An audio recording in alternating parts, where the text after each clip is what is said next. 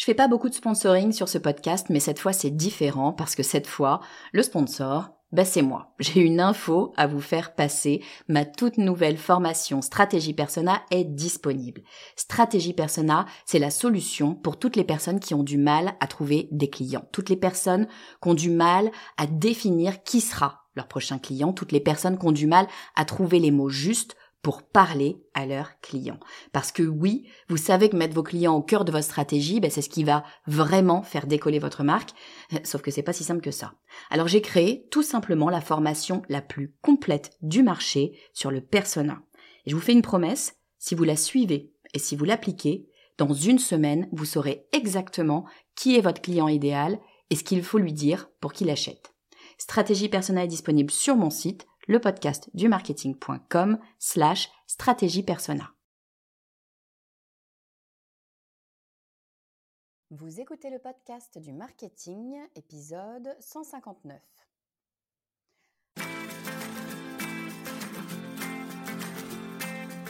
Bonjour et bienvenue. Je suis Estelle Ballot et je suis ravie de vous recevoir sur le podcast du marketing.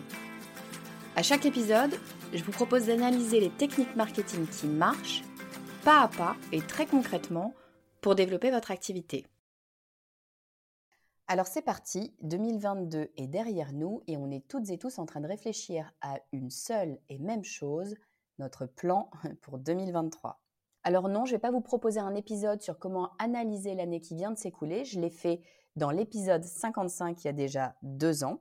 Je ne vais pas non plus vous faire un épisode sur comment fixer vos nouveaux objectifs, ça je l'ai fait l'an dernier sur l'épisode 105. Bien sûr, je mettrai les liens de ces deux épisodes dans les notes de cet épisode. Allez les écouter si vous êtes en train de vous fixer vos objectifs pour l'année à venir. Non, aujourd'hui, ce dont je voudrais vous parler, c'est justement de ne pas vous fixer trop d'objectifs, de ne pas prévoir trop de projets, en somme, de faire des choix et de faire les bons choix.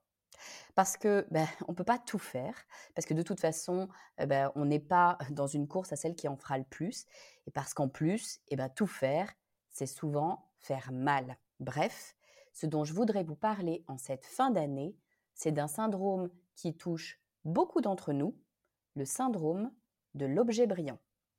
Et je vous avoue que si je tiens à vous en parler, c'est parce qu'il est venu me chatouiller pas plus tard qu'il y a 10 minutes. En fait, juste avant de préparer cet épisode, je lisais une newsletter de l'une des créatrices de contenu que j'apprécie le plus, Nina Ramen.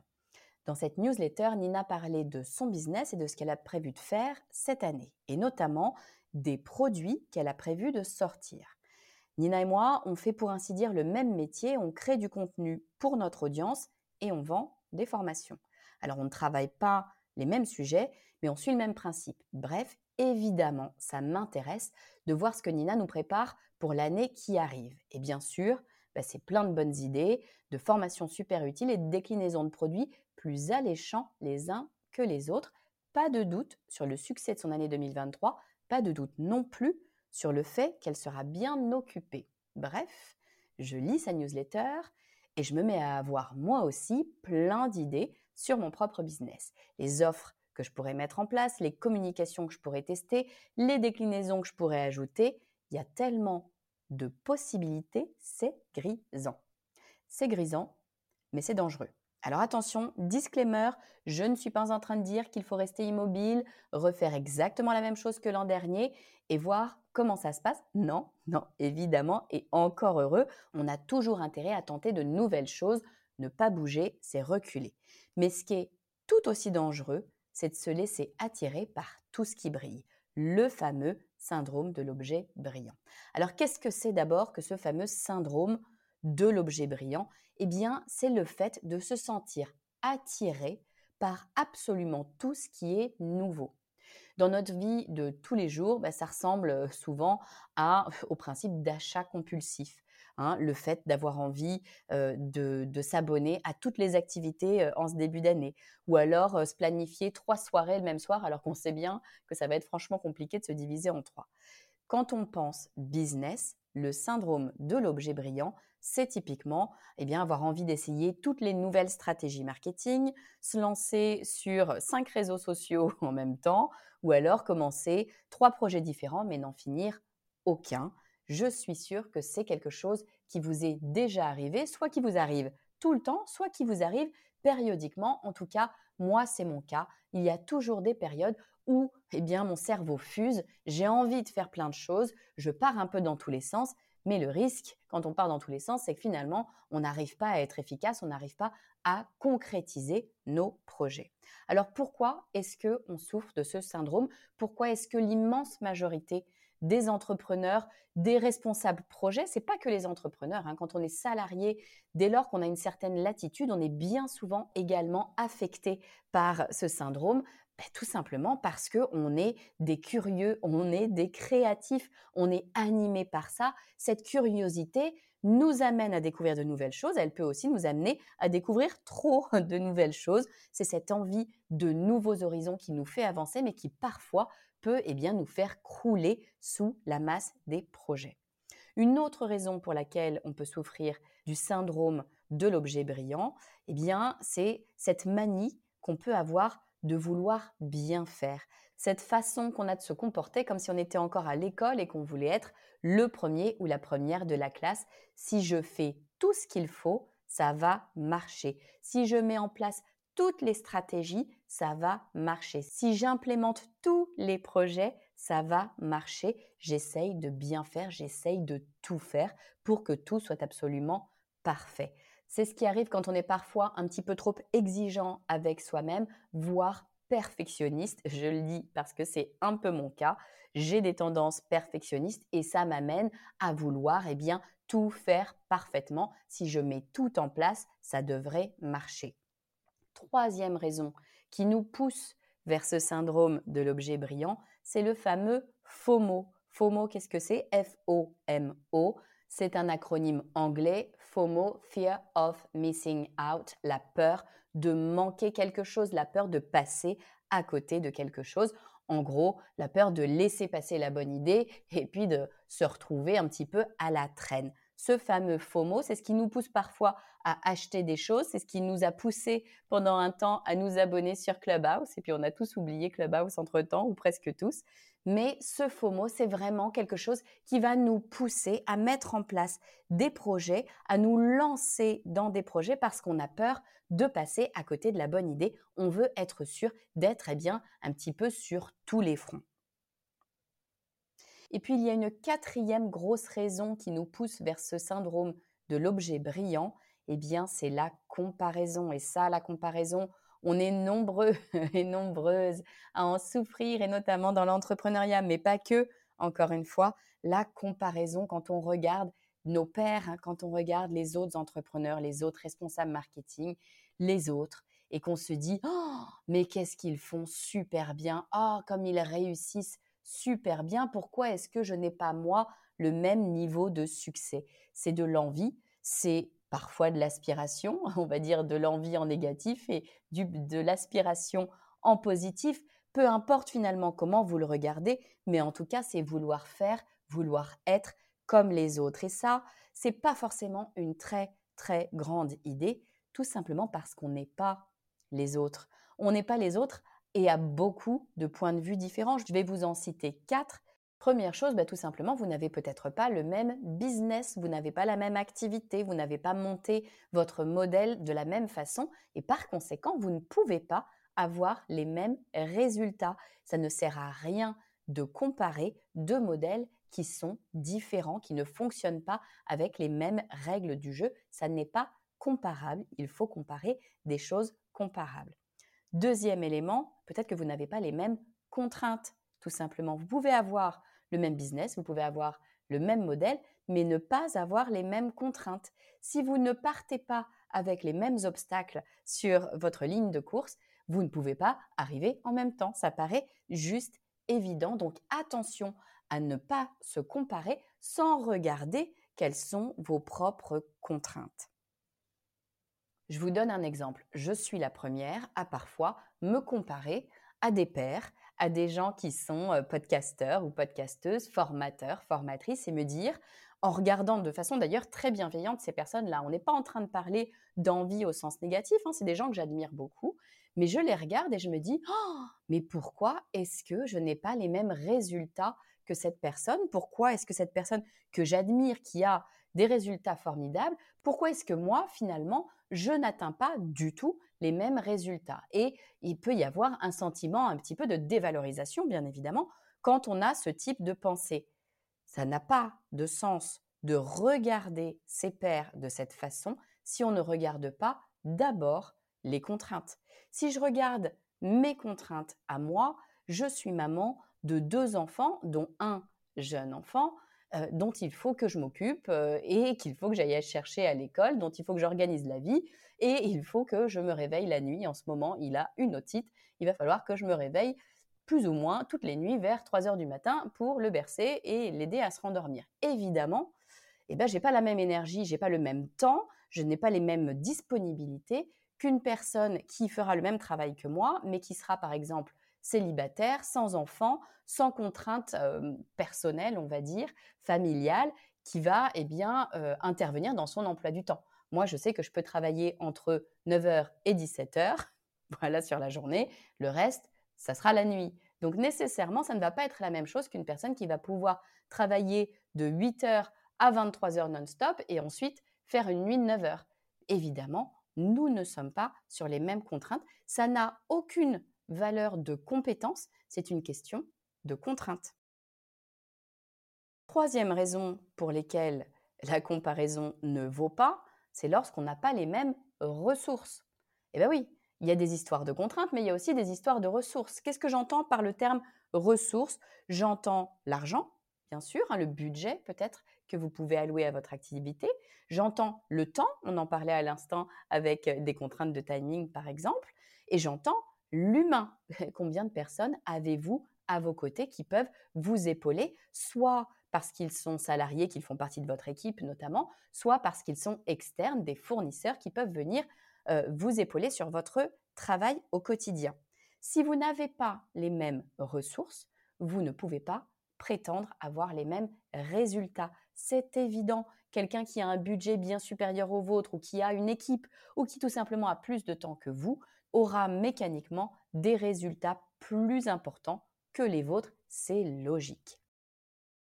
Et puis, quatrième point qui peut changer les choses radicalement et qui fait que la comparaison n'est pas une bonne idée, c'est tout simplement que vous n'avez peut-être pas les mêmes objectifs.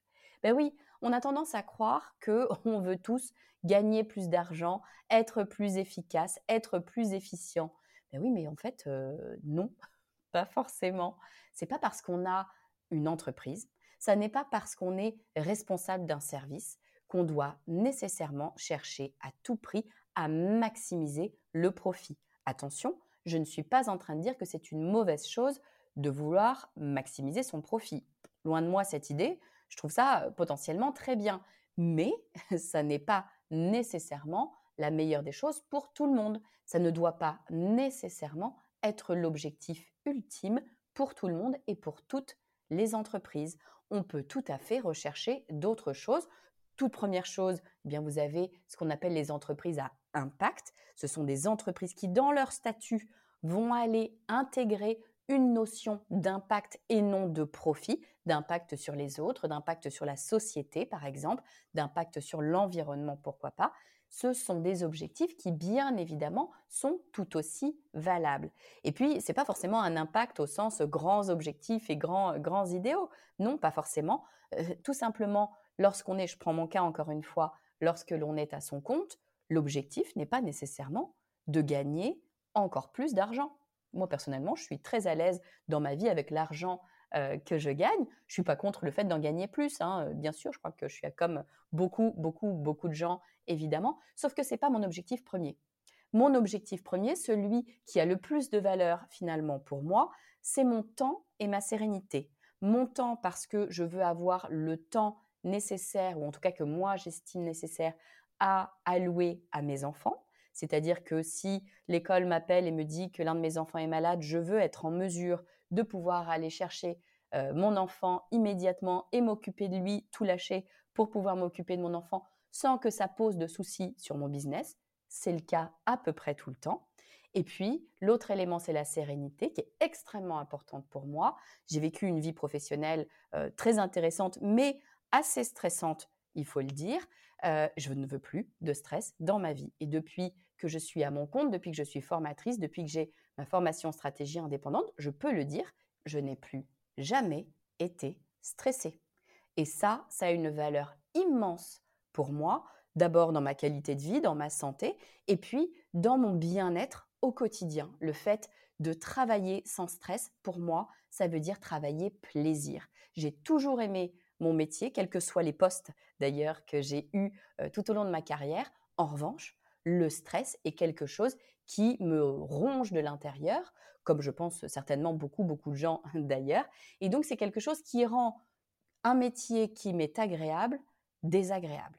Et ça, je ne le veux plus parce que j'ai cette chance de pouvoir faire un métier que j'aime, qui me plaît.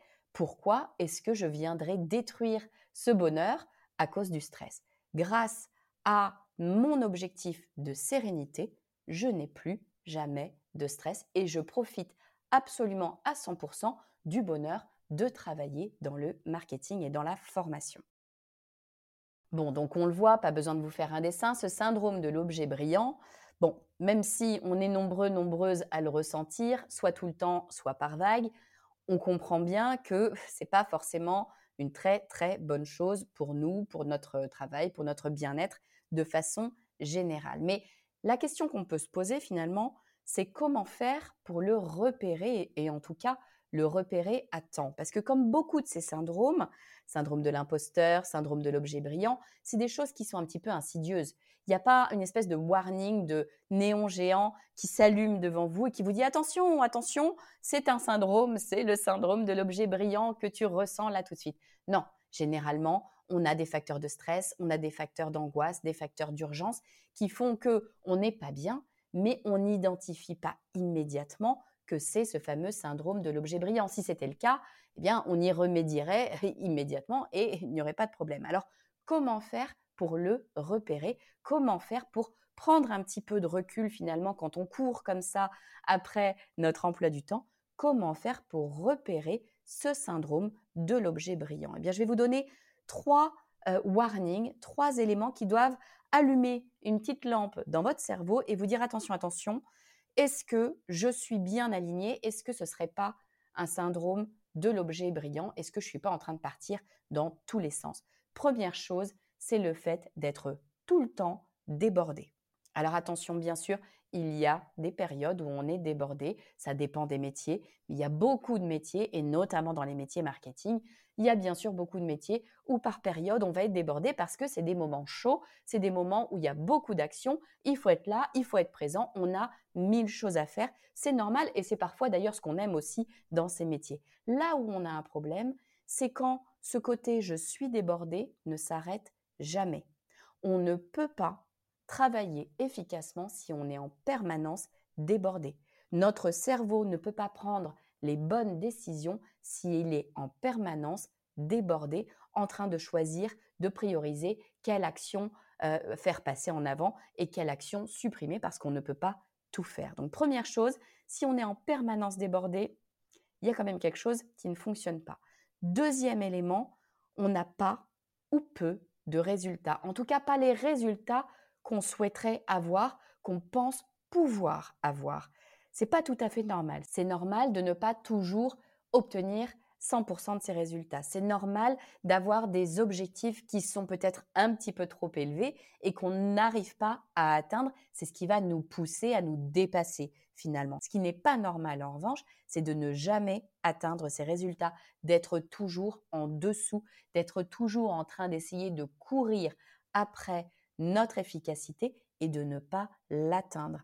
Soit on se fixe de mauvais objectifs, c'est possible, soit il y a un problème dans notre efficacité et le syndrome de l'objet brillant se cache peut-être derrière.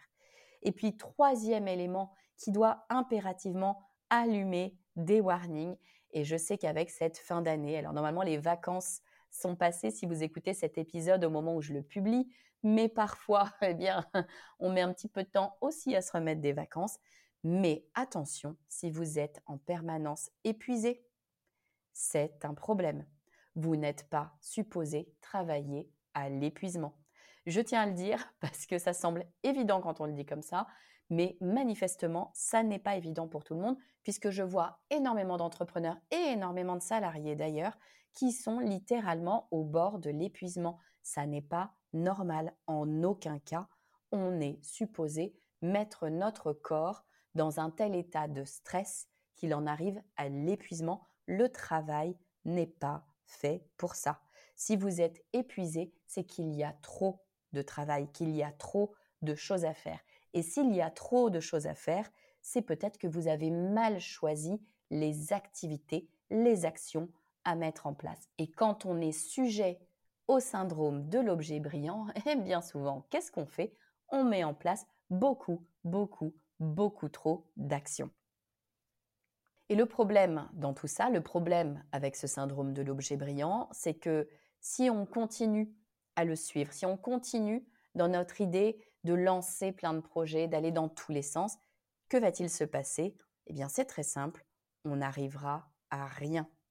Faire trop, c'est souvent, voire c'est toujours faire mal. On ne peut pas être efficace, on ne peut pas être bon dans un domaine si on fait mille activités en même temps, ça n'est pas possible. Donc à un moment donné, il faut réussir à réduire la quantité d'activités si on veut bien les faire. Et si on n'arrive pas à réduire la quantité d'activités, si on pousse ce syndrome jusqu'au bout, pardon, mais où est-ce que l'on va? On va vers un endroit où on ne veut absolument pas aller. Je pense parler pour tout le monde ici c'est le fameux burn-out. On en entend bien trop souvent parler, à mon avis, c'est ce fameux burn-out, le fait qu'un jour, notre corps nous dit stop, il faut s'arrêter parce qu'on est allé beaucoup trop loin. Encore une fois, le travail n'est pas fait pour ça. Il n'y a aucune raison d'aller tuer son corps pour le travail. Donc attention parce que bien souvent les gens qui ont souffert du burn-out, c'est pas mon cas, mais quand j'entends des gens qui ont souffert d'un burn-out, bien souvent, ils disent qu'ils ne l'ont pas vraiment vu venir. A posteriori, ils savaient sûrement qu'ils allaient dans le mur, mais sur le moment, ils étaient entraînés dans une espèce de spirale d'activité et ils n'ont pas vu venir le moment où leur corps leur a dit stop et où ils ne pouvaient plus se lever tout simplement de leur lit le matin pour faire quoi que ce soit. Il est impératif de s'éviter ce genre de choses qui peuvent être d'ailleurs très très graves d'un point de vue de, santé. Hein. là, je ne parle pas que de business. Ça peut aller très très loin. Donc attention de vouloir trop faire, que ce soit pour des raisons de mots, de comparaison, d'envie de vouloir bien faire ou de créativité, comme je le disais tout à l'heure, ça peut aller beaucoup trop loin et aller jusqu'à un burn-out. Donc attention à ce syndrome de l'objet brillant. Et puis, pardon, mais sans vouloir aller jusqu'au burn-out, ce syndrome de l'objet brillant, eh ben, il n'a rien de positif.